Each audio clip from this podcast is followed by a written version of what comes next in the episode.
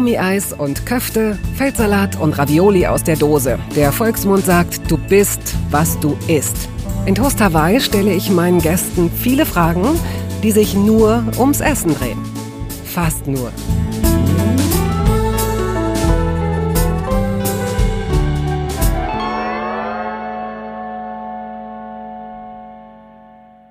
Ich möchte in dieser kurzen Einführung nicht zu viel vorwegnehmen. Das wäre wirklich schade. Schließlich erzählt die Köchin und Gastronomin Sarah Wiener selbst am allerbesten von ihrem Leben.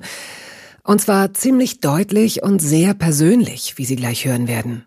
Sarah spricht mit derselben Leidenschaft und Innigkeit über Wildkräuter und Marillenknödel und Pfannen und Töpfe, mit der sie auch über Liebe und Schmerz redet. Das ist ein berührendes, offenes Gespräch, so viel kann ich vielleicht verraten, das aber auch immer wieder lustig wird und lehrreich. Natürlich lehrreich, schließlich weiß sie, als ehemalige Fernsehköchin in unterschiedlichen Formaten so viel über Essen, über gute und gesunde Ernährung.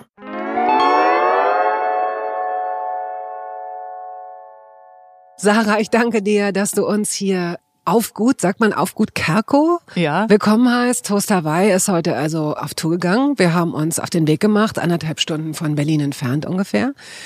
Sag mal, als Köchin, muss man als Köchin selbst gerne essen oder hast du auch im, im Laufe deiner Karriere und deines äh, Lebensweges Köchinnen und Köche kennengelernt, die das gut konnten, aber eigentlich gar nicht so gern gegessen haben? Äh, ich habe tatsächlich noch keine einzige Köchin kennengelernt, auch keinen Koch, der nicht gern isst. Das würde ich wirklich auch sehr merkwürdig finden, weil erst durch das Verbinden mit den Lebensmitteln und den Liebe zu den Lebensmitteln und der eigenen Gier und Lust entsteht ja oft etwas Großartiges. Gier. Ja, ich finde, so ein bisschen Gier gehört auch dazu. Schon so diese Vorfreude und also gut, du siehst ja, wie ein Mensch kocht, was er für einen Charakter hat. Ach. Ja, Aha, kannst du das schon mal erklären? Das, äh, wir kommen wahrscheinlich über diesen ersten Satz gar nicht hinaus, weil sich das immer mehr auflöst. Was heißt das? Ich schaue jemanden zu, wie er kocht, wie er Speisen zubereitet, vielleicht dann auch noch mal, wie er isst und kann dir sagen, ob es ein zurückhaltender, ein kontrollierter Mensch ist, ein leidenschaftlicher, ein gieriger, ein sinnlicher Mensch, ob ja, also ich finde, dass dieser Kochvorgang, jemanden zuzuschauen, wie er etwas anfasst und wie er etwas verarbeitet und wie er es vielleicht schneidet oder portioniert oder nochmal was dazu schmeißt oder legt oder hobelt oder pikiert vielleicht auch mit dem Skalpell, sagt extrem viel aus, wes Geisteskind du bist. Aber ist nicht gerade auch die Gastronomie ein Geschäft, in dem oft die Zeit fehlt? Also wenn ich so in Großküchen, wenn man so Reportagen sieht oder so, da kann man davon ausgehen, es ist ein bisschen schöner gemacht, ein schöner ausgeleuchtet und so. Aber eigentlich muss es doch zack, zack, zack, zack, zack gehen. Ja, das ist was anderes. Das sind aber meistens Kocharbeiter würde ich sagen, äh, wenn du jetzt keinen Raum kriegst für deine eigene Kreativität und auch dich nicht mit dem Essen verbindest, sondern einfach das als Arbeit siehst und dann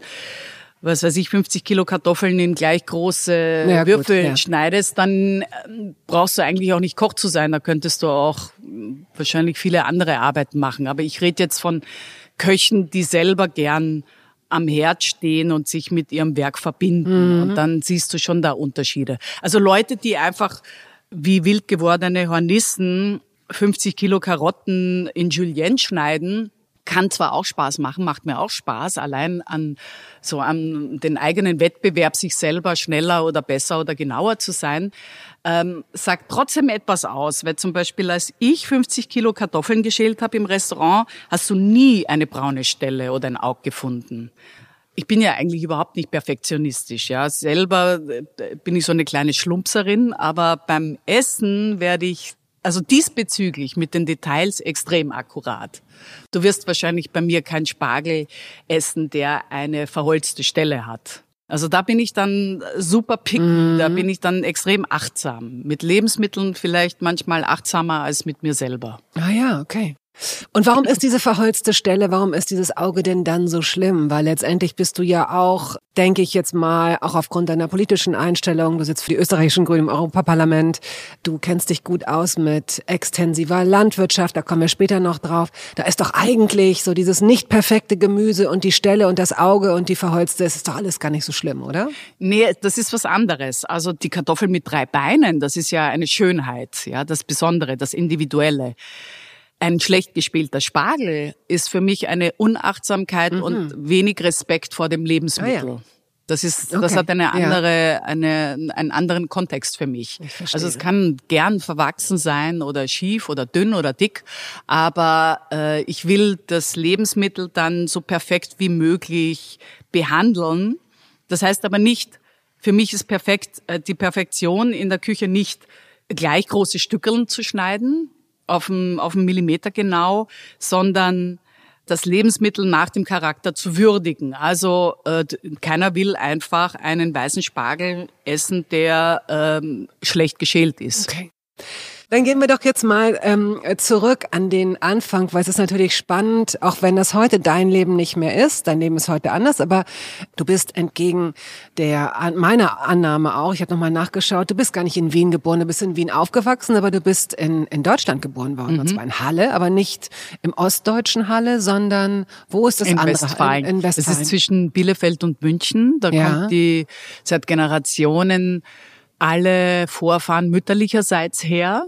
Jetzt ist da niemand mehr, aber äh, bis zu meiner Mutter waren da eben, also die weibliche Linie kam daher. Früher, vor 300 Jahren, waren das Hugenotten, die da ausgewandert sind. Und ich war zufällig, bin ich dort geboren worden, weil meine Großmutter dort gewohnt hat. Also ich war da nur eine Woche und dann ist meine Mutter mit mir nach Wien gegangen und meine beiden Geschwister, jünger und älter, sind beide in Wien geboren. Also es ist purer mhm. Zufall, dass ich da auf die Welt gekommen bin. Okay. Ich bilde mir ein, das musste so sein wegen der Astrologie, wegen den Sternen muss ich natürlich äh, besonders bestrahlt werden. In Wien sind ja wahrscheinlich mit einer Million, 1,9 Millionen Leuten drumherum die hätten einen, deine positive Strahlung vielleicht abgefangen und so hast du sie da auf diesem anders kann ich, ich weiß nicht, wie dieser Satz jetzt zu Ende geht. Wären so viele, viele gleiche vielleicht gewesen. Aha. Ja, in Halle, in, kann die, in diesem Kaff. Also kann ich mir nicht vorstellen. Also, ein bisschen kenne ich dich ja doch und ich kann mir nicht vorstellen, dass diese Art des doch sehr eigenwilligen Charakters und zwar im äh, wertneutralen und tendenziell eher positiven Sinne äh, sich irgendwie anders hätte entwickeln können. Auch deine Eltern sind Individualisten gewesen. Ne? Ich weiß gar nicht, leben deine Eltern noch? Die leben beide noch. Mein Vater ist äh, nach sehr vielen Jahren in der Wildnis von Kanadas jetzt in die Steiermark gezogen und äh, arbeitet dort noch, auch intellektuell. Er ist ja ähm, großer Dichter und Denker und Intellektueller und hat da also zwar langsamer, aber überhaupt nicht geistig abgebaut. Mhm. Meine Mutter, die war ja oder ist bleibt man ja lebenlang bildende Künstlerin, lebt in Wien und ist zwar körperlich ganz fit, aber hm, sagen wir mal, äh, wird jetzt langsam vergesslich. Dein Vater hat im Grunde schon so ein paar Weichen Richtung Gastronomie, ich weiß nicht, äh, gestellt. Also heute macht das nicht mehr, aber hatte das, glaubst du, Einfluss auf deinen späteren Auf jeden Berufsweg? Fall. Ja? Das war ja die Initialzündung, weil er gesagt hat, du brauchst Geld, dann geh in die Küche und putz Salat.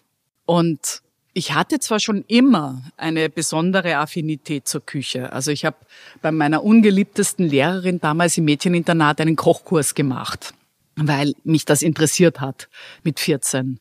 Und ich war schon immer begeistert von also von Grundnahrungsmitteln eben, vom Geruch, vom Knack, von, von der Form von einer Karotte, von einem Radieschen, fand ich schon immer, hat immer mein Herz erfreut.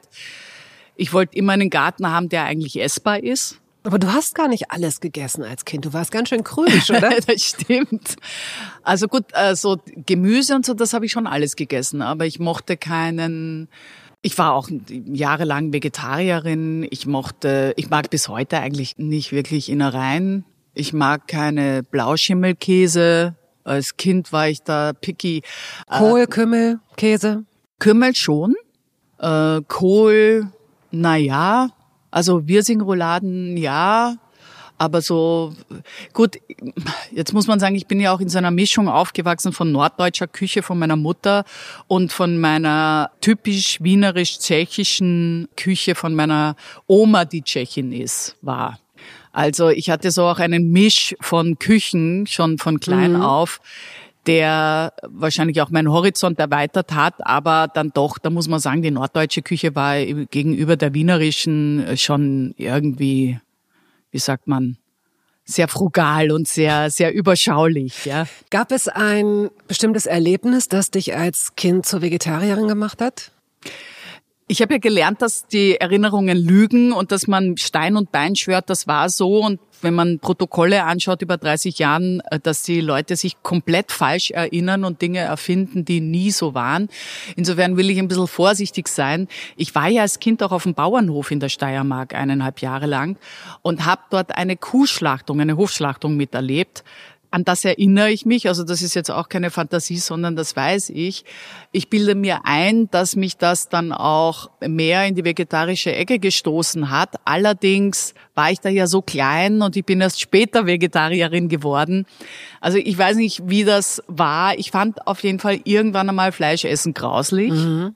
Und mir hat's auch nicht geschmeckt. Ich fand die Konsistenz grauslich, ich fand alles grauslich.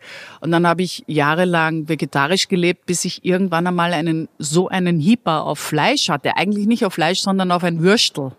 Also auf, auf irgendwie diese billige Extrawurst, die, die, wo wirklich alles zusammengefegte, was dann nicht äh, verarbeitet wird in der Fleischerei, äh, versenkt wird. Ähm, darauf hatte ich dann so einen Hieper und so bin ich, dann habe ich dann wieder angefangen, langsam Fleisch zu essen.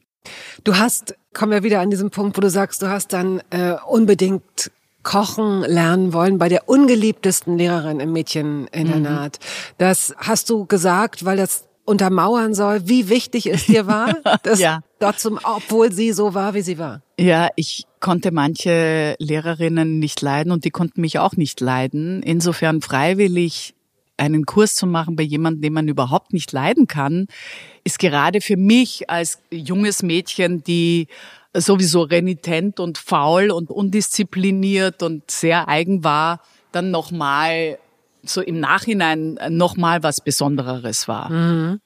Du bist sehr früh sehr selbstständig gewesen. Du sagst auch jetzt schon, es gab Lehrerinnen, die dich überhaupt nicht mochten. Das zeugt ja auch von einem Charakter schon, dass du da schon polarisiert hast. Du wusstest offenbar, wer du bist in etwa was du wolltest. Du bist sehr früh von zu Hause abgehauen und jetzt kommt dieser Teil, den eine PR-Agentur nicht besser für einen erfinden könnte. Man stellt sich auf die Straße und trampt. Du bist irgendwie durch Europa, glaube ich, getrampt. Was war ja, das für ein Weg? Ich, ich muss aber dich korrigieren, weil ich wusste nicht, was ich, wer ich bin und was ich wollte. Ich wusste nur sehr genau, was ich nicht wollte. Mhm. Und ich glaube, jetzt im Nachhinein, ich war ein sehr unglückliches, vernachlässigtes Kind, das schon viel erlebt hatte und ich weiß noch, ich war ja in drei Schulen, erst im Lycée Français, dann in der Steiner Schule und dann in diesem Mädcheninternat. Und in der Steiner Schule kriegst du ja keine Noten, sondern Beschreibungen. Und dann stand da, das habe ich irgendwann mal jetzt unlängst gefunden, meine Zeugnisse, Kinder ihres Alters können ihr nicht gerecht werden. Wahrscheinlich wegen meiner doch nicht einfachen Kindheit war ich schon so ein ja, also traurigerweise muss man das sagen, jetzt nicht das glückliche, verwöhnte, im Nest groß gewordene äh, Kind, sondern doch in harten Verhältnissen aufgewachsen mhm. Kind, ja, mhm. um mal jetzt sich alle fragen, was meint die denn? Meine Mutter war halt immer Künstlerin, hat drei Kinder in zweieinhalb Jahren gekriegt. Vater hat sie verlassen. Eltern haben sie nie unterstützt, keine Freundinnen. Hat da um ihr Überleben gekämpft und hat da ja, eigentlich zeitlebens das nicht verwunden, dass äh, mein Vater sie verlassen hat und hat auch gemeint, wir wären der Grund, hm. ein bisschen, die Kinder. Und damals war das ja noch nicht so mit therapeutischen, psychologischen Ansätzen über Kindererziehung. Also da war noch, lass mal euphemistisch sagen, ein rauer Wind in den Familien. Dadurch, dass sich deine Eltern haben scheiden lassen, kann ich mir vorstellen, dass du auch früh in so eine Selbstständigkeit kommen musstest. Also ich weiß nicht, in welchem Alter. Was kaum jemand weiß, ist, dass nach der Trennung von meinem Vater meine Mutter sehr gelitten hat und es sehr schwierig ist und wir alle drei erstmal zweieinhalb Jahre im Zentralkinderheim der Stadt Wien waren. Also ich tatsächlich auch eine Heimgeschichte habe, was kaum jemand weiß. Und erst so mit äh, vier, fünf sind wir alle drei wieder zurück zu meiner Mutter gekommen. Und dieses Intermezzo als kleines Kind, also mitzuerleben, dass die Eltern sich trennen, aber dann auch in so ein Kinderheim zu kommen, wirst du wahrscheinlich verantwortlich machen für bestimmte Kräfte, die in dir gewütet haben, Wut, Enttäuschung. Du, ich habe das sehr spät erst erfahren, dass ich überhaupt in dem Heim war. Das wurde lange Zeit nicht thematisiert, aber ich habe mir als junges Mädchen immer gedacht, irgendwas stimmt nicht mit mir. Okay, das denkt wahrscheinlich jedes junge Mädchen irgendwann. Aber als ich dann erfahren habe, dass ich dann ein paar Jahre als wirklich ein sehr kleines Mädchen in ja in einem Heim war, hat das für mich im Nachhinein sehr viel erklärt. Und ich glaube, dass dieser Teil meiner Biografie natürlich auch etwas dann mit, mit meinem Wesen im Nachhinein zu tun hatte und hat. Und warum erzählst du das jetzt, wenn du sagst, dass das eigentlich kaum jemand weiß? Naja, ich denke, an meiner Biografie kann man sehen, dass alles möglich ist. Also wurscht, was du für eine beschissene Kindheit hast oder ob du jetzt Schulabbrecherin bist oder wirklich schwierige familiäre Verhältnisse hast. Am Ende liegt es in deiner Hand und du bist frei, aus deinem Leben das zu machen, was du willst. Was ja gar nicht so untypisch ist für Menschen, war Essen für dich jemals Trost beispielsweise? Hm. Ich glaube, Essen ist für jeden in irgendeiner Situation Trost, weil es dich nährt. Schon allein, wenn du Hunger hast, ist Essen Trost. Und ich glaube, ich weiß nicht, war es die Lebensgier oder war es der Hunger? Ähm, Essen war sehr wichtig für mich.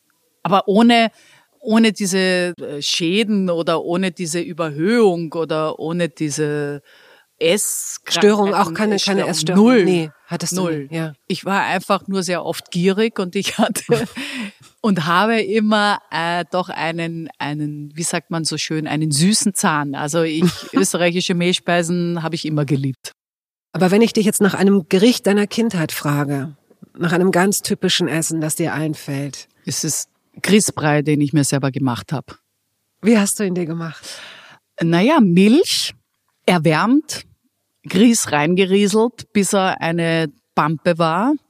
Wenn es zu sehr pampig war, dann einfach nochmal Milch reingeschüttet, gerührt, dass keine Klümpchen bestehen und dann am Ende Zucker rein und dann sehr oft noch rote Marmelade. Da konntest mhm. du so eine billige Marmelade in Pappbechern zu einem halben Kilo kaufen. Und wenn ich mal was anderes machen wollte, dann Rosinen oder in den natürlich Zimt, ja. Mhm. Alles, was so in der Küche noch, was ich da so gefunden habe. Wenn du das heute so isst, hm. Würdest du, also ich weiß nicht, tust du das oder hast du es ganz also, lange nicht gemacht? Grießbrei, witzigerweise letzte Woche, weil es, es gibt noch eine bessere Erinnerung, das hat aber, habe ich nie gemacht und meine Mutter auch nicht, aber die habe ich in irgendwelchen Horts oder Schulen oder so gegessen. Grießschmarren. Und zwar ist das so ein zerbröselter Grieß, der so richtige Plätschen hat, muss Was man sagen. Was sind Plätschen? Naja, so, äh, ja, wie soll man sagen? So, so eine Art, also nix, nix Breiiges, sondern eher was Knödeliges. Ja, okay. Oder Nockeliges.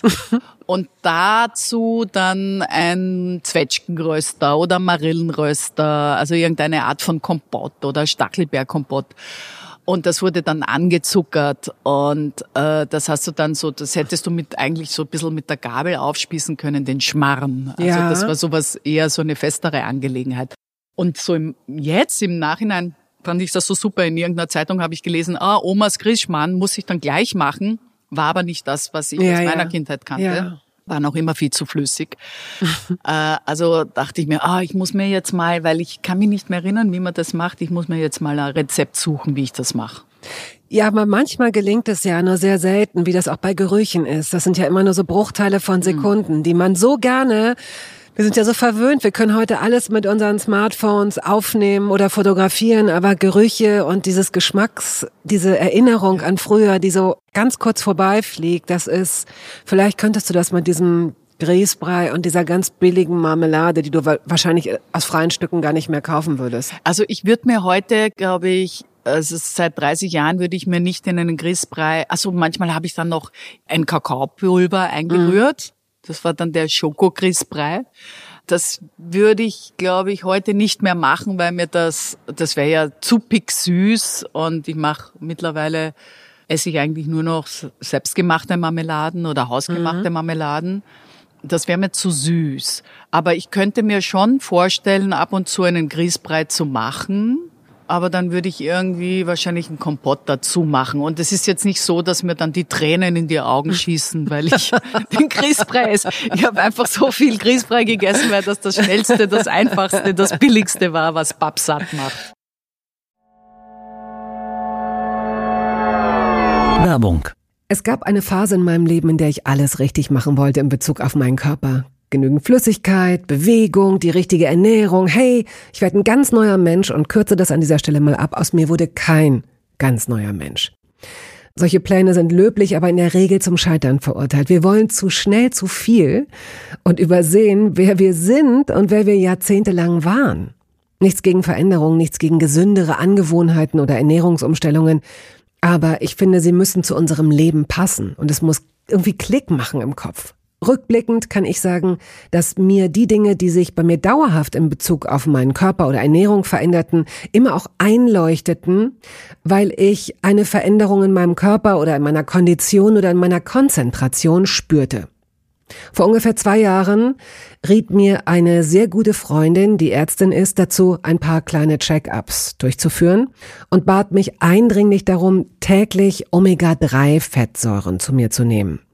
Wenn du sonst auf alles verzichtest, Bettina, darauf bitte keinesfalls, sagte sie mir und empfahl mir gleich noch die Marke dazu, Norsan. Da hätte sie die Inhaltsstoffe gecheckt, die nähme sie nämlich selbst auch.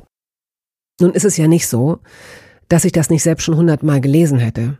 Allein schon um Entzündungen abklingen zu lassen, ist unser Körper auf ungesättigte Fettsäuren angewiesen, kann sie aber nicht selbst produzieren. Wir müssten täglich 250 Gramm Makrele oder Sardellen oder Lachs essen. Bekommt niemand von uns hin, oder? Ich begann dann damit, verschiedene Produkte zu vergleichen. Rezensionen, Qualitätsnachweise, Erfahrungsberichte und landete, das hätte ich mir also sparen können, wieder bei Norsan. Daher fällt es mir wahrscheinlich auch so leicht, diese Produkte hier zu bewerben. Es gibt die hochdosierten Omega-3-Produkte im Sortiment als Kapseln oder Öle aus Fischöl oder Algenöl. Letzteres dient als vegane Variante. Und für Kinder gibt es beispielsweise vegane Kaugelee-Drops. Mein Favorit ist das Fischöl, weil ein Esslöffel pro Tag ausreicht und ich damit zudem noch Vitamin D3 aufnehme. Gesundheitsversprechungen kann und darf ich hier nicht machen, das ist klar. Aber ganz subjektiv als Bettina kann ich sagen, dass ich mich deutlich fitter und konzentrierter fühle seit anderthalb Jahren. Also seit ich das Öl täglich nehme. Und ich werde dabei bleiben, Podcast-Werbung hin oder her. Und meine Arztfreundin ist auch happy. Sie ist eine von über 5000 Ärztinnen und Ärzten, die die Produkte von Norsan empfehlen. Ich habe auch gerade nochmal nachgeschaut. Norsan ist die meistverkaufte Omega-3-Marke in deutschen Apotheken. So, und weil das der Deal auf Gegenseitigkeit ist, machen wir es hier endlich auch mal so, wie Sie das vielleicht schon aus anderen Podcasts kennen. Es gibt einen Code mit einer Ermäßigung von 15 Prozent auf Ihre erste Bestellung. Dieser Code ist gültig bis zum Ende des Jahres und lautet Toast 15, kleingeschrieben und ohne Leerzeichen. Toast 15. Sie finden die Infos dazu auch in den Show Notes.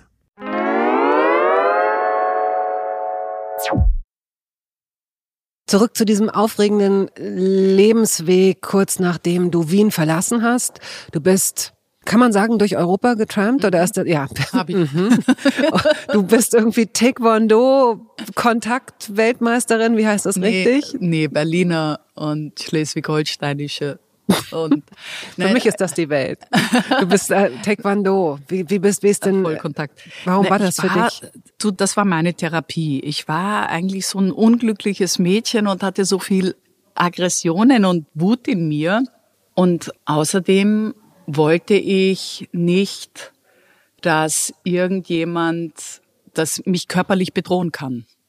Und dann habe ich gedacht, ich tob mich aus bei Taekwondo. Ich weiß, also das fand ich toll, weil ich wusste, das ist nicht nur wie bei Boxen, nur die Hände. Das fand ich unangenehm, jemand mit der Faust ins Gesicht zu knallen. Mhm. Aber bei Taekwondo machst du das mit dem Fuß und mit der Faust gehst du nur zum Rumpf. Na das. und äh, es ist extrem fordernd. Also es ist, äh, du kriegst, du bist so fit, wenn du das wirklich machst. Du bist mit 23 Mutter geworden und wann bist du in Berlin gelandet? Zum ersten Mal mit 17. Aber jetzt langfristiger, glaube ich, mit Mitte 20, oder? Nee. Dann war, bin ich wieder abgehauen nach einem halben Jahr. Dann war ich ein halbes Jahr nochmal in Wien und dann bin ich nochmal gekommen. Mit 18. Mit 18? Endgültig. Und hast dort dein Catering aufgebaut. Ich glaube 1990 ungefähr war das, kurz nach der Wende. Nee. Dass du diesen, dass du diesen äh, Transporter, diese Gulaschkanone. Ja. Na erzähl du vielleicht. Ich ja, mache offenbar zu viele mein, Fehler aus der Erinnerung. Nein, nein, erzähl nein. mal. Also ja, das ist nicht so interessant. Davor hatte ich eine Mehlspeisenfirma, aber unangemeldet. Und habe dann gemerkt, das geht nicht, weil ich zu erfolgreich war. Ich muss das jetzt weiß machen und anmelden. Davor war ich Sozialhilfeempfängerin, weil ich einen kleinen Sohn hatte und keine Ausbildung und nichts und auch keine Unterstützung, auch keinen Vater dazu. Und dann war ich einmal auf einmal da, wo ich nie sein wollte. Mhm. Also nichts gelernt, keine Beziehungen, geschieden, jung, nicht einmal den Führerschein und dann ähm, eben jetzt so alleinerziehende, so Underdog-Mutter sozusagen, die von der Sozialhilfe lebt. Und das war so für mich, nachdem ich immer gedacht habe, ich bin was Besonderes und besonders toll und die Welt wartet auf mich, war das der harte Realitätscheck auf dem Boden. Was hättest du dir denn gewünscht, wenn man dir in dem Moment, wäre jetzt die Fee vor dir gestanden und hätte gesagt, Sarah, was möchtest du? Wie hättest du dein Leben illustriert? Ach, ich hätte gern jeden Monat zwei, dreitausend Euro gehabt, dass ich unabhängig bin und mich nirgends anbiedern muss und dass ich keine existenziellen Nöte habe und aber hättest du nicht dann tatsächlich auch gekocht? Hättest du nicht, wärst du nicht auch diesen Weg mit deiner Affinität für Lebensmittel Wärst du diesen du, Weg nicht Ich gegangen? weiß es nicht. Also ich meine, das war ja, irgendwann hätte ich dann gemerkt, dass natürlich alleine keine existenziellen Nöte zu haben jeden Monat, was für mich ja der Gipfel des Luxus, der Gipfel der Erfüllung eines Lebens gewesen war, weil ich ja auch aus einer armen Familie kam und wir nie Geld hatten und ich immer irgendwie herumgekräpelt habe und dann eben als Sozialhilfeempfängerin noch drei Mark, was machst du jetzt damit? Kaffee kaufen, gönnen oder doch lieber ein Laib Brot, war das also in meiner kleinen Vorstellung sozusagen die Basis jeglicher Freiheit, sagen wir mal so. Ja, klar. Und Natürlich wäre das dann irgendwann einmal so gewesen, wenn es so gewesen wäre, hätte ich gemerkt, ja, wie lang kann man denn nichts machen oder wie lang, was, was mache ich mit meinem Leben? Wie geht's denn weiter? Womit fülle ich denn das? Will ich jetzt wirklich jahrelang irgendwie äh, um 11 Uhr aufstehen und dann depressiv in der Gegend rumschauen? Also irgendwann würdest du ja sicher an den Punkt kommen, dass er sagt, ah, was für ein, was für eine Vergeudung von Lebenszeit und von Möglichkeiten ich glaube, das hätte schon ein bisschen gedauert. Vor allen Dingen, weil ich glaube jetzt im Nachhinein, dass ich zu der Zeit eigentlich auch depressiv war. Ich war, ich weiß nicht wie lange, aber ich glaube, ich war, also gut, vielleicht ist Depre also nicht chronisch depressiv, dass ich gar nicht aufstehen konnte. Das gibt's ja auch, sondern so eine leichte Depression, ja. Ich hatte keinen Antrieb. Ich habe viel zu lang geschlafen ich war überfordert mit dem Leben. Ich war überfordert mit dem Aufräumen. Okay, das bin ich manchmal jetzt noch. Mhm. also das ist so, weißt du, das war, ich, ich bin nicht aus dem, manche stehen auf, springen aus dem Bett um sieben Uhr in der Früh und sagen, hurra, hier bin ich Leben. Ich bin so. Ja, ach, das ist schrecklich, ne? Es regnet, wurscht. Ja. ja. Ich habe heute einen beschissenen, egal. Ich schaue in den Himmel und weiß, Gott und die Menschen lieben mich. Nein, aber jeder kennt das, wenn sich so, wenn alles Moll ist. Es ist alles irgendwie Moll und es liegt, es ist, als wenn so schwerer Stoff auf allem liegen würde. Und wenn, wenn sowas dann nicht ein Tag ist oder zwei Tage, sondern wenn das so in Folge ist, ist das natürlich echt äh, schwierig. Also da hat man auch Angst vorm Leben, kann ich mir vorstellen. Nee, Angst nicht. Das wäre ja schon wieder ein Gefühl gewesen, sondern eh, pff, ach, kann ich morgen drüber nachdenken mhm. oder was soll's? Ich meine, wenn du wirklich arm bist, ja, und einen kleinen, frisch geschlüpften Sohn hast und keine Freunde und in einer Einzimmerwohnung lebst mit Klo am Gang und ohne Nasszelle, sondern immer dann ins Prinzenbad gehst, um, ein, um mal ein Bad zu nehmen. Und keine Waschmaschine, weil kein Geld, sondern zum Münzautomaten. Das ist ja eine Realität, da tust du, da, du hast auch nicht die Kraft, dir vorstellen, was wäre, wenn, ja, weil du bist so beschäftigt, diesen Alltag irgendwie zu überstehen und zu meistern. Und das absorbiert so viel, nicht zu wissen, wie du das, letzte, das nächste zahlst oder wie du äh, wieder einen größeren Strampelhose braucht, so ungefähr, dass das eine ganz eigene Realität ist und sehr viele, deswegen kann ich das so gut verstehen, ja, die sagen, ja, die ganzen Hartz-IVler, die haben eh so viel Zeit die könnten ja jetzt stundenlang kochen. Ja, theoretisch schon, aber praktisch eben nicht, weil du so gedrückt bist, dass dass du nicht die Kraft und die Freude aus dir selber hast zu sagen, so, jetzt aber. Ja, verstehe ich. Du hast dann aber aus einem glücklichen Impuls heraus diesen Schritt irgendwann machen können. Du hast den gemacht, mhm. um dieses springen wir gleich mal zu diesem Film-Catering, mit dem ich dich zumindest zum ersten Mal mhm. wahrgenommen habe. Du hattest davor ja schon eine Geschichte, du hast davor schon ähm, diese Mehl, wie hast du es genannt? Mehlspeisenfirma? Nein, wie hast ja, du es? Mehlspeisen. Na, eigentlich der äh, Schritt aus dieser ganzen Situation ja. war, dass ich als ehrlicherweise als Hilfssekretärin, Sekretärin kann man da nicht dazu sagen, bei einem Freund meines Vaters angefangen habe, der gesagt hat, du musst Schreibmaschinen schreiben können. Und nachdem ich da eineinhalb Jahre lang zu Hause versumpert bin in meiner Depression und, in, und auch nicht gewusst habe, wie ich da jemals wieder rauskommen soll, weil ich keine Interesse, keine Freuden, keine, keine Leidenschaft für irgendeinen Beruf entwickelt, nicht einmal eine Ausbildung angefangen habe, auch Schulabbrecherin war, dachte ich, das ist, oh, jetzt wird mir hier was angeboten, das könnte der Einstieg wieder in ein normaleres Leben sein. Und dann habe ich mir so eine Seite ausgedruckt mit einer Tastatur, weil ich hatte ja kein Geld für eine Schreibmaschine, und habe mir dann selber beigebracht, Schreibmaschinen zu schreiben nach dem Buch. Und habe den dann belogen und habe gesagt, ja klar kann ich das, ja. Und das war eigentlich das, was heißt eigentlich, das war mein, mein Weg zurück in eine eigene Autonomie, muss man sagen. Und da habe ich dann eineinhalb Jahre lang gearbeitet und dann auch okay, wahrscheinlich, naja, also, aber voller Willens jetzt irgendwie was zu leisten, obwohl das wirklich der falsche Job für mich war. Und der hat mir dann, also ein Freund, muss man sagen, ein Bekannter, hat mir dann eine Annonce hingelegt nach eineinhalb Jahren aus dem Tagesspiegel, wo stand, eine, ein junges, kreatives Werbeteam sucht eben solche Köchin. Und schwuppsdiwupps fiel es mir, mich an und da sagen, das will ich machen.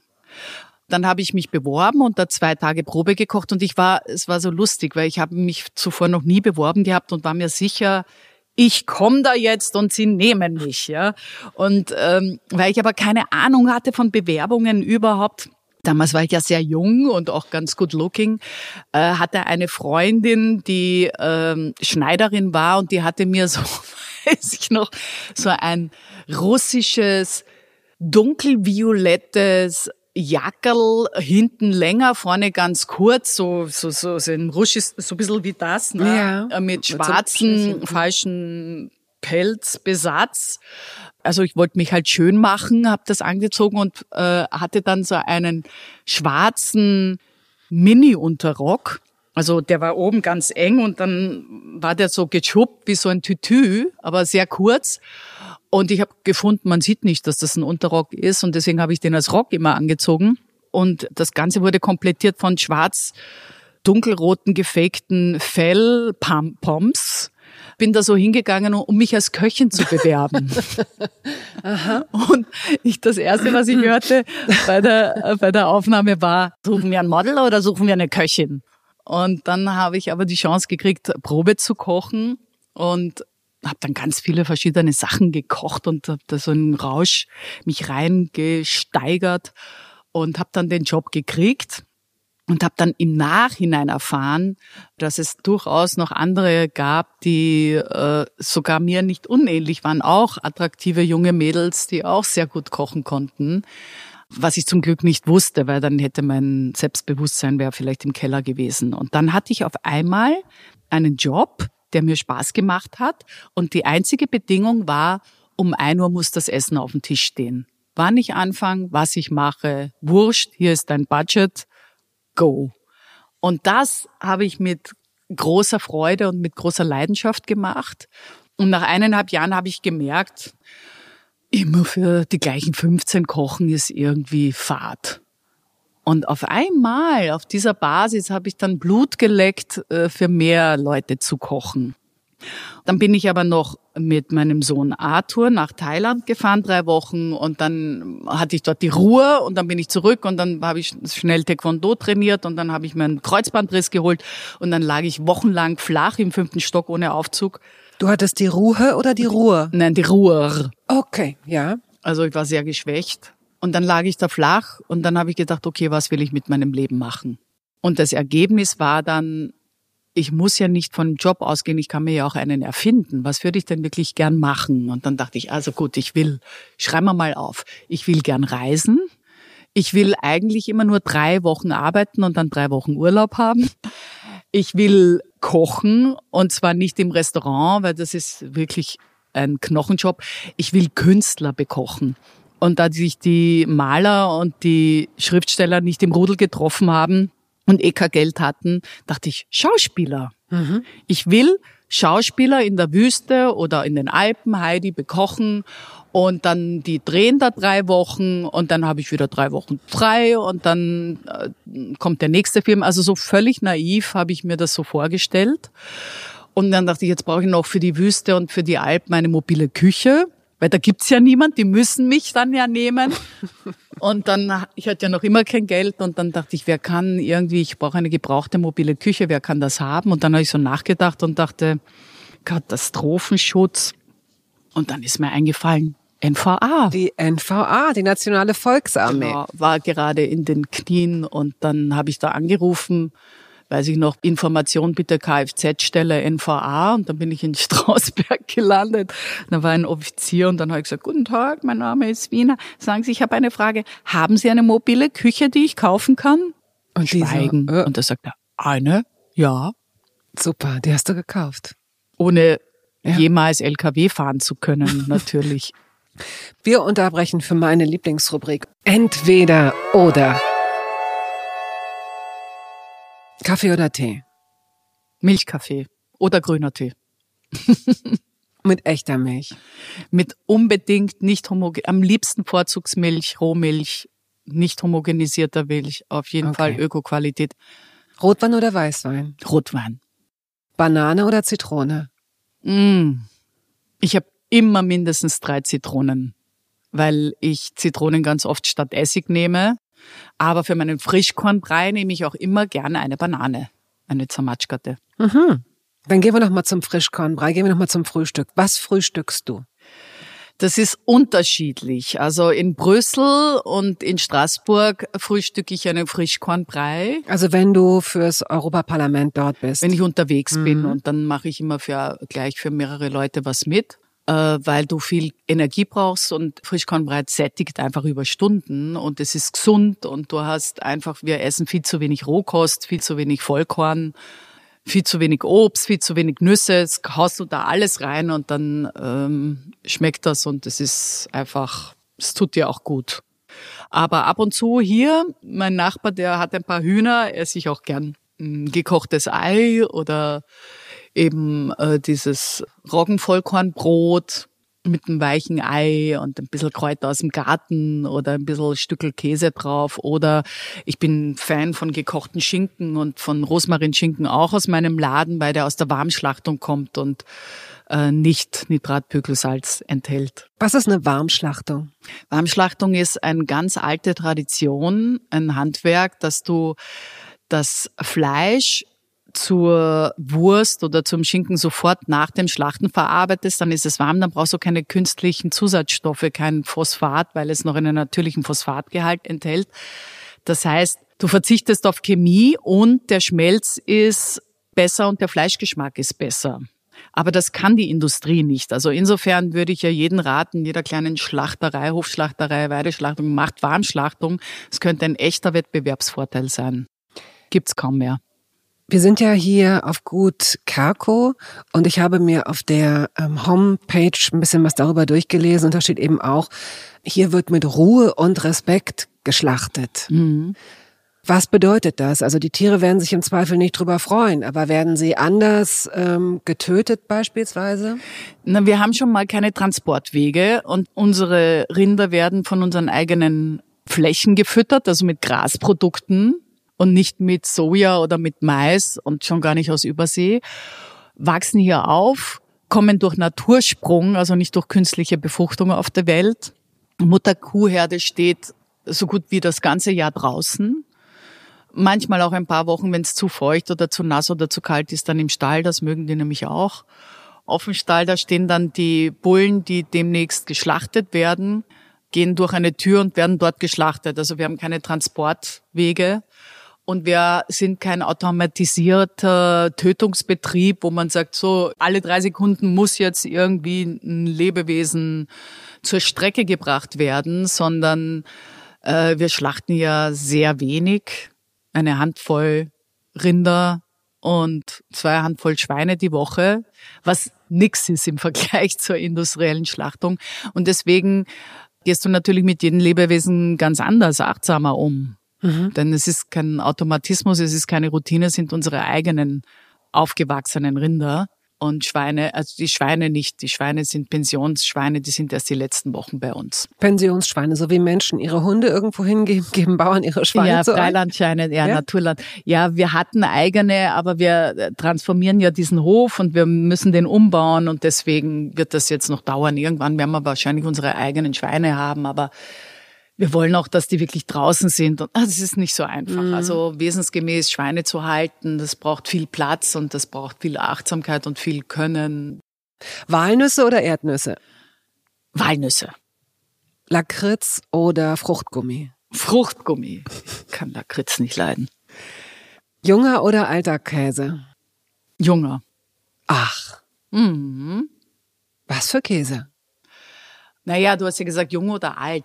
Also ich, äh, ich, ich esse auch natürlich gern alten, also ganz junger, das kommt drauf an, ich mag einfach nicht so diesen Industrie-Gummikäse mag ich auch nicht, aber so einen jungen Frischkäse oder einen mit Kräuter oder mit Boxhornklee oder mit Koriandersamen finde ich schon sehr gut. Aber ich bin nicht ich war noch nie der super Käseesser. Also ich bin nicht so, dass es gibt so ein paar Sachen, wo ich sage, okay, das muss immer in meinem Kühlschrank. Das muss Zum Beispiel, dabei. super schön, dass du mir diesen Ball zusprichst. Was muss immer in deinem Kühlschrank sein? Milch, frische und zwar wirklich am wenigsten bearbeitet und im vollen Fettgehalt. Ja, alles andere ist Mist, aber das ist ein anderer Vortrag.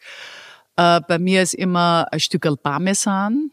Dann außerhalb sind immer ein paar Zitronen dann gibt's bei mir immer fünf, sechs offene, selbstgemachte Marmeladen. Mhm. Dann gibt's immer Senf. Dann gibt's immer eine Menge Weißwein, nicht für mich, sondern für Freunde. Dann gibt's eine extra, ein extra Fach mit guter handgeschöpfter Schokolade.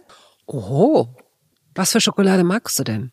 Äh, ich esse eigentlich am liebsten Brüsseler Pralinen, aber die Schokolade habe ich auch für Freunde.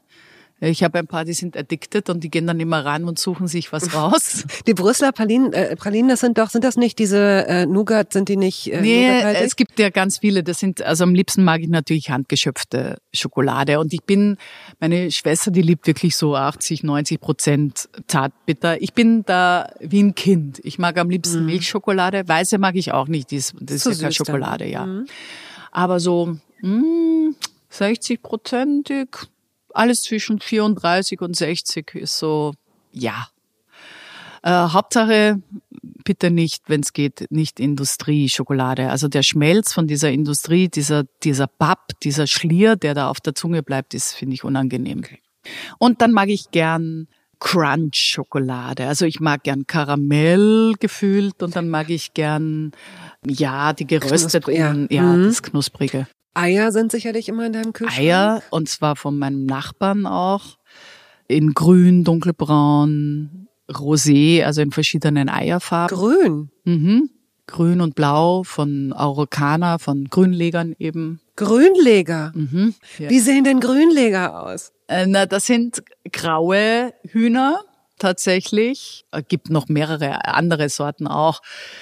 Ja, es gibt ja so wahnsinnig schöne Hühnerrassen, die einfach so wahnsinnig schöne Eierfarben legen. Du Die brauchst kennen wir alle gar nicht. Das ist ja, das ist ja, wir sind alle auf äh, Hochleistung Hybrid gezüchtet, meistens Lohmann. Also gut, entweder sind sie weiß oder sie sind braun. Warum sind denkt sie eigentlich? Also wovon hängt das eigentlich ab, ob sie weiß oder braun werden?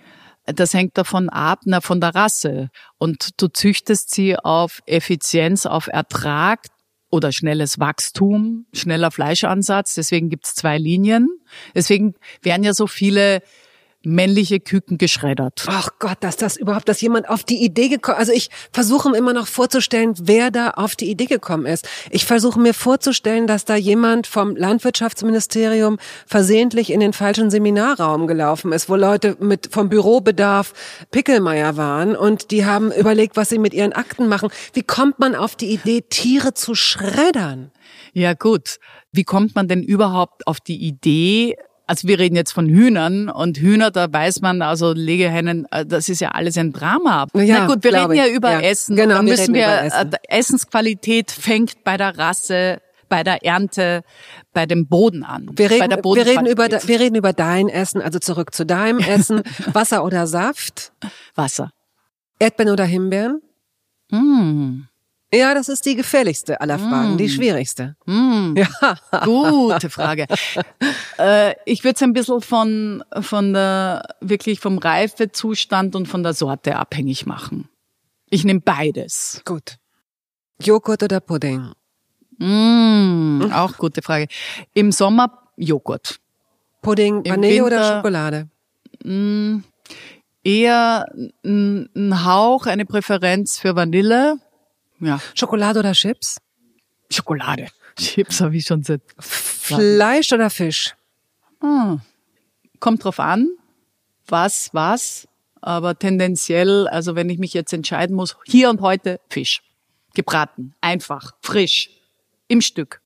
Du bist beim Filmteam unterwegs, crazy Situation, alle irgendwie schon einen, haben alle schon einen gehoben und plötzlich entsteht, es ist drei Uhr nachts, ihr seid in Amsterdam äh, und ihr habt Bock auf Fast Food. Hotdog oder Döner? Mm, uh, Hotdog, nee. Also ich weiß ja auch so viel über Döner, deswegen, boah, da muss ich aber schon schwer einen im Tee haben, dann wahrscheinlich noch eher Kebab. Apfel oder Birne? Ich esse viel mehr Äpfel, aber ich liebe reife, süße Birnen. Gin oder Wodka? Gin. Gin Tonic. Also ich bin ein Gin Tonic Liebhaber. Äh, Ich habe immer, immer, immer immer dabei. Gin und, manchmal Tonic. schon morgens, hey. Spiegel oder Rührei? Ähm, eher Rührei, aber am liebsten gekochtes. Vom Nachbarn. Ja, Aubergine oder Zucchini? Aubergine. Aber ich weiß nicht, Zucchini, das ist so, das ist so der typische Supermarkt-Dreiklang. Ja, das liegt da immer. Was ist denn deiner Meinung nach das unterschätzteste Gemüse? Oh. Was wirklich unterschätzt ist, sind äh, schon Wildkräuter. Also Sachen, die man umsonst einsacken kann und äh, wirklich zum Teil köstlich schmecken. Köstlich. Weißt du, was wirklich unterschätzt ist? Was total Na. unterschätzt ist? Die Brennnessel. Aha, na guck. Entwässernd. Na, blutreinigend, hat extrem viel Mineralstoffe, ist so super gesund, hilft bei der Verdauung und schmeckt so gut. Die schmeckt richtig gut, die schmeckt so köstlich, besser als jeder Spinat, besser als jeder Mangold, finde ich. Ach, guck, man hat natürlich irgendwie, wenn man damit nicht vertraut ist, sofort das Gefühl, die Vorstellung, wie dieses Brennen auf der Zunge, also die Vorstellung, dass die Schmerzen auf der Zunge die sind, die man an der Wade hat. Aber das ist es natürlich nicht. Und man muss auch zusehen, dass wenn man sie zupft, dass man Handschuhe trägt und vielleicht auch nicht in Hundehöhe, in so, in den Parks nicht in Hundehöhe Nicht geht. Überdünkte. Und auch nicht angepieschte. was- Aber, sag mal, wie man das am besten, wie man die am besten du erntest das. Mein Gott, wenn man sich mal ein bisschen verbrennt, ja, je kantiger und handiger, je schmerzhafter, desto mehr Stamina hat die ja. Bitte kannst du das mal übersetzen? Na, desto mehr Kraft hat sie natürlich. Sie wehrt sich, die kleine Brennnessel. Und dann tut man sie einfach mit heißem Wasser, mit kochendem Wasser übergießen, blanchieren. Dann ist da alles zerstört, da, da sticht dann gar nichts mehr. Und dann tust du sie einfach klein hacken, also viel mehr äh, bitte ernten als, weil das geht ja zusammen wie, wie der Wie Blattspinat wahrscheinlich. Mhm. Ne? Mhm. Und dann tust du sie in Suppen. Weißt du, wo sie wunderbar Na. ist? In Kartoffelpüree. Oh, Mm, nom, nom, nom. Oder du machst einen Spinat. erzähl einen mal, wie du das machen. Wie würdest du das machen? Wie würdest du dieses Kartoffelpüree zubereiten? du machst einfach ein ganz normales Kartoffelpüree und tust dann die blanchierten Brennnessel, tust einen Hauch von Muskat, Salz, Pfeffer und tust sie klein hacken und runterheben. also gar nicht anbraten vorher, oder doch? Na, na, würde ich nicht. Kommt drauf an. Du kannst sie natürlich auch noch mit kleinen Zwiebeln anbraten, Hauch von Knoblauch anbraten, aber ähm, gesünder ist es natürlich Ja. so Rind mit. Und dann machst du einen Strudel, entweder aus Strudelteig, äh, gut, können die meisten nicht, dann Blätterteig, tiefkühl, bitte Butter und nicht irgendeine Ziehmargarine oder so ein, sowas. Und dann tust du es ausrollen und dann tust du einfach die Brennnesseln nehmen, blanchieren und dann einfach mit ein bisschen Paprika und Salz und Pfeffer und vielleicht einen Hauch Kreuzkümmel und ein bisschen Koriander und dann tust du den äh, bisschen flüssiges Buster drauf und dann tust du sie Flüssiges was? Butter. Okay. Und dann tust du sie anschmoren mit bisschen Knoblauch und viel Zwiebeln, je nachdem, entweder glasig oder ruhig, ein bisschen Farbe, braun, hellbraun. Und misch das alles und dann kannst du natürlich auch noch den berühmten Ziegenkäse oder Feta reinbröckeln, wenn du willst, aber finde ich, muss man gar nicht. Und dann tust du es einfach einschlagen, rollen auf einem Geschirrhangerl und dann Auf einem? Geschirrhangerl, also Ja. auf einem Geschirrtuch. Geschirrhandtuch. Mhm. Und dann schiebst du es in den Ofen und dann machst du vielleicht noch eine leichte Joghurt-Dip-Creme dazu. Entweder zum Beispiel mit Kapern, ich mag das so gern, oder eben so pikant mit ein bisschen Chili und Senf, wie, je nachdem, oder du machst eine leichte Mayo, aber bitte nicht fertig gekauft. Wirklich, also Mayo selber machen dauert drei Minuten. Schnell, sag. Wie, Ja. du, wie machst du Gut, sie? ihr vielleicht fünf Minuten, aber Nicht so überheblich, bitte. Wir haben unglaublich schnelle Köchinnen und Köche unter unseren Hörerinnen und Hörern. Also, super Tipp. Ich habe, glaube ich, auch ein Video gemacht. Äh, Könnt ihr mal schauen auf meinem Facebook-Dings, wenn ihr sagt, das verstehe ich jetzt nicht, die muss das sehen visuell. Aber ansonsten ein ganzes Ei, ein Gelbei, ein Teelöffel Senf, ein bisschen halberte Zitronensaft rein, Salz. Und dann einfach mit einem Pürierstab reinhalten in ein hohes Gefäß und dann langsam erstmal ganz wenig Öl reintröpfeln, nicht zu starkes Öl, also es kann schon Olivenöl, aber dann habt ihr den Geschmack, ob Rapsöl oder Walnussöl, habt ihr eben diesen Geschmack drinnen. Also eher neutrales Öl und dann aufmontieren. Die Kunst, das Einzige, was passiert ist, ihr müsst einfach diese Öl-Wasser-Emulsion miteinander verbinden. Wenn ihr sagt, sehr lustig, ich habe es gemacht, das ist getrennt, das ist geflockt, das schaut Mist aus, kein Problem. Entweder probiert ihr dann ein bisschen ein paar kalte, eiskalte Wassertropfen dazu zu geben und das nochmal, dann bindet's manchmal wieder.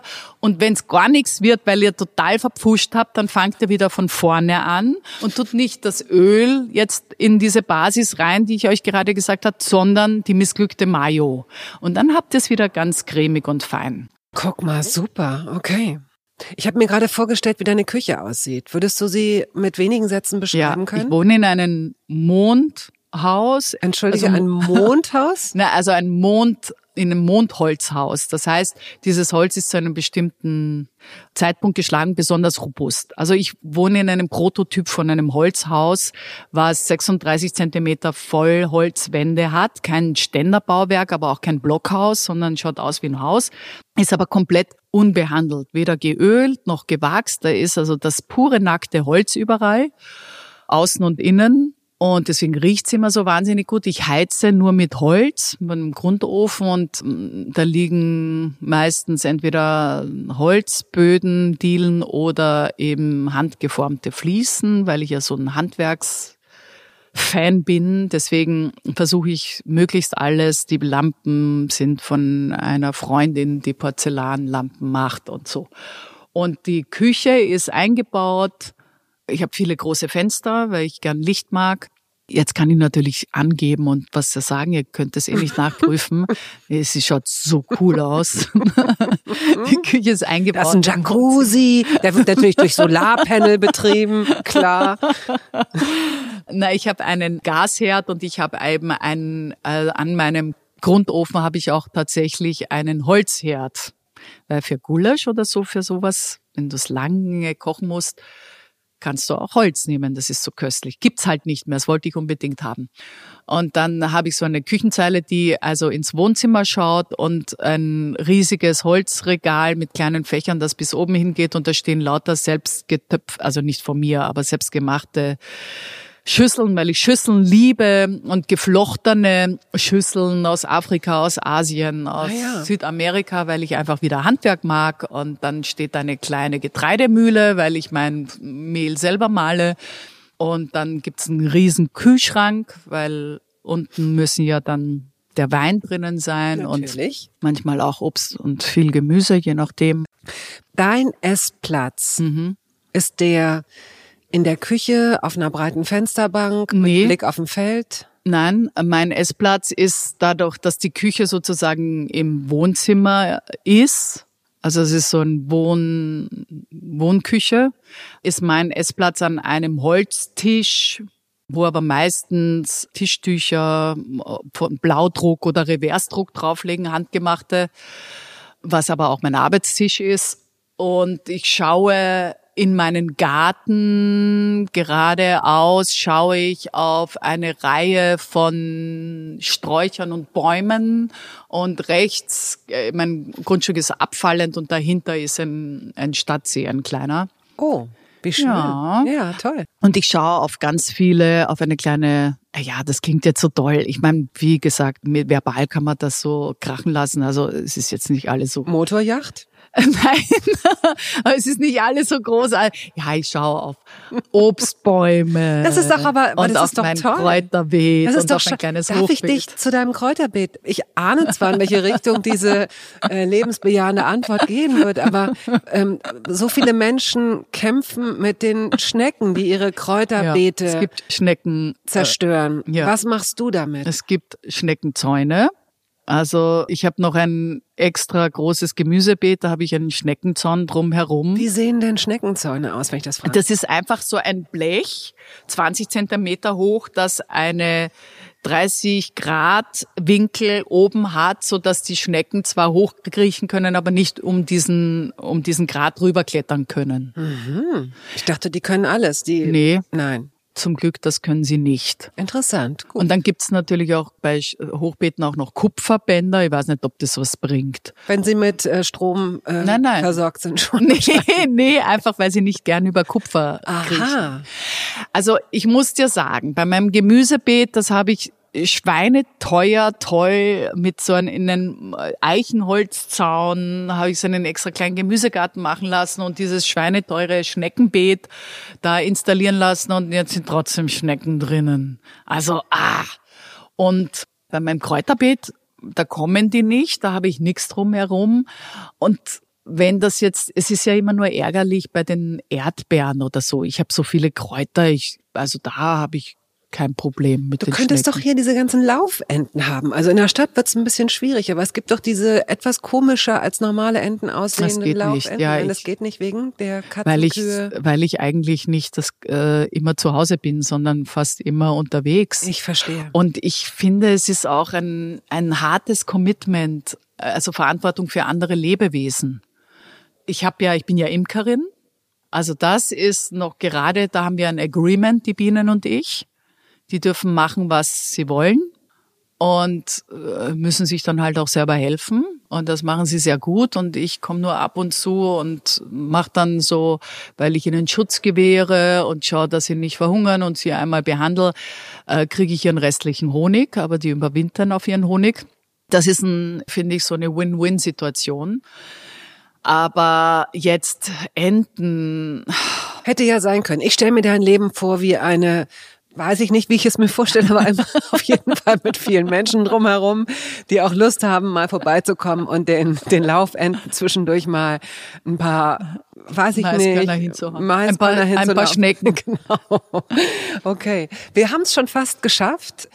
Gibt es Wobei du bist wahrscheinlich in der Position, darauf am besten antworten zu können, weil du natürlich auch als Köchin, als erfahrener Mensch, der mit Lebensmitteln immer irgendwie experimentiert, hast du dir, kaufst du dir wahrscheinlich immer mal zwischendurch irgendwelche Sachen, die, die es neu gibt. Hast du für dich in deinem Haushalt irgendeine Anschaffung schon mal gemacht? Kann auch schon Jahre zurückliegen, wo du sagst, das war komplett überflüssig. Die überflüssigste Anschaffung der Welt.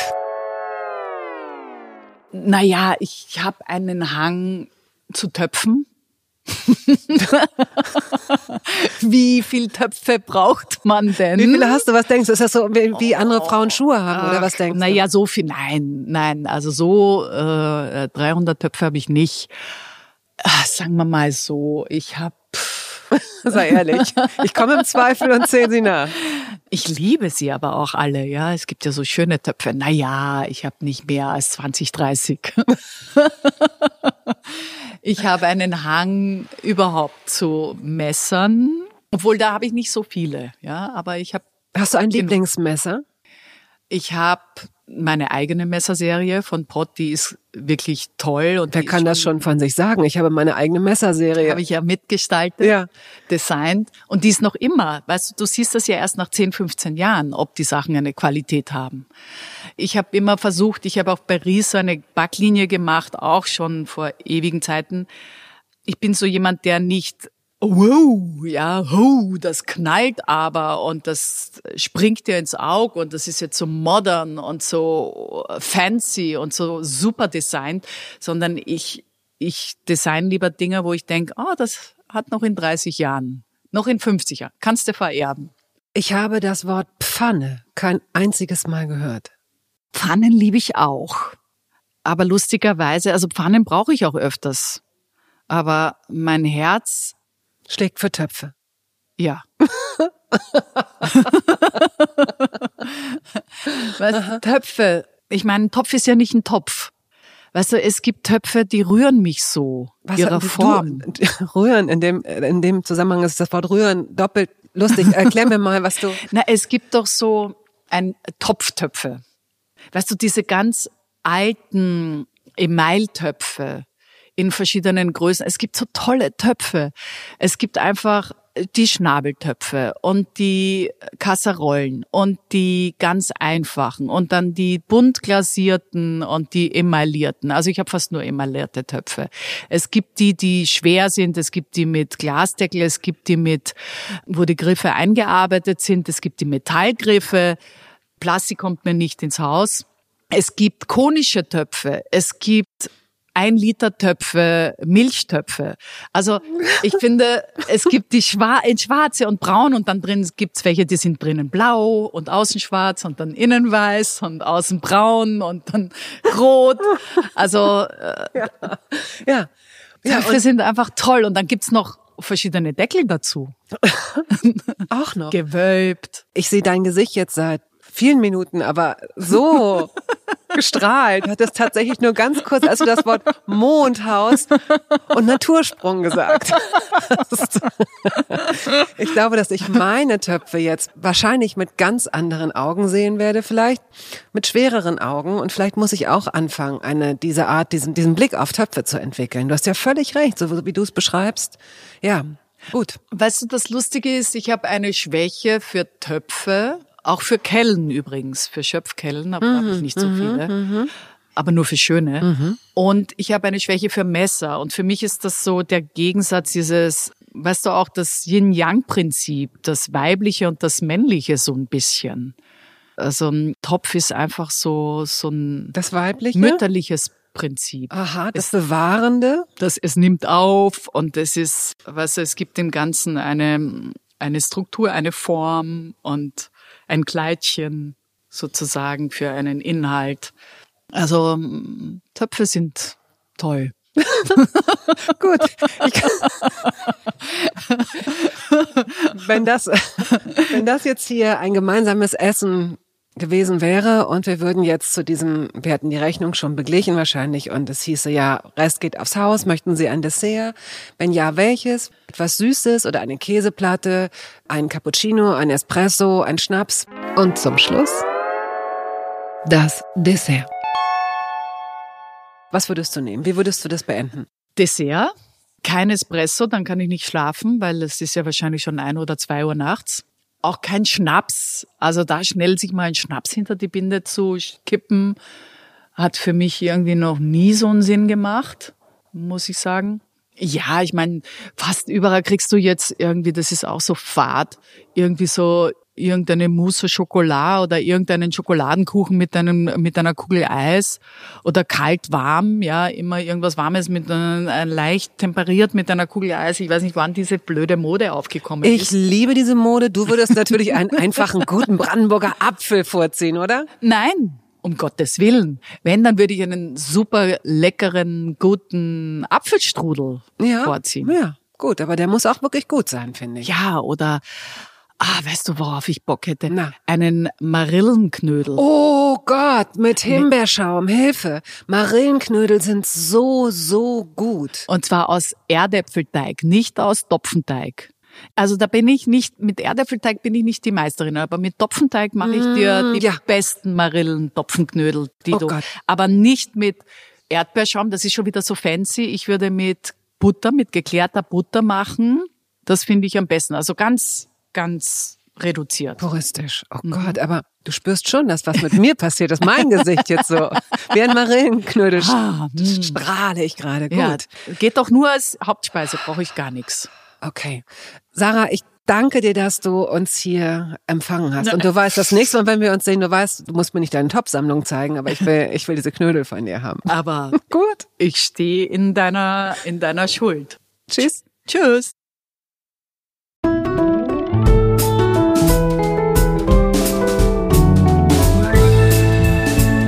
Toast dabei ist eine Studio Bummens Produktion.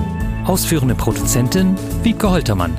Ton und Schnitt Henk Heuer. Musik Jakob Ilja.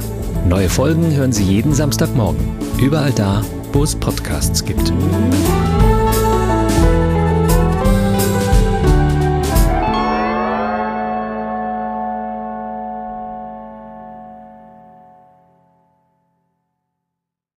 Halt, stopp, warten Sie. In eigener Sache möchte ich feierlich bekannt geben, dass das erste Toast Hawaii Buch da ist. Es heißt Das Essen meines Lebens und darin vorkommen Olli Schulz, Iris Berben, Anke Engelke, Guido Maria Kretschmer, Flake, Barbara Schöneberger, Henry Hübchen und einige andere. Und jede und jeder von ihnen hat mir ein Essens-Selfie geschickt und ein persönliches Rezept. Das ist ein super Buch zum Verschenken für alle Feste, für alle Geburtstage und Essenseinladungen. Das Essen meines Lebens. Ein Kochbuch, ein Interviewbuch und ein Fotobuch. Sie können das jetzt bestellen.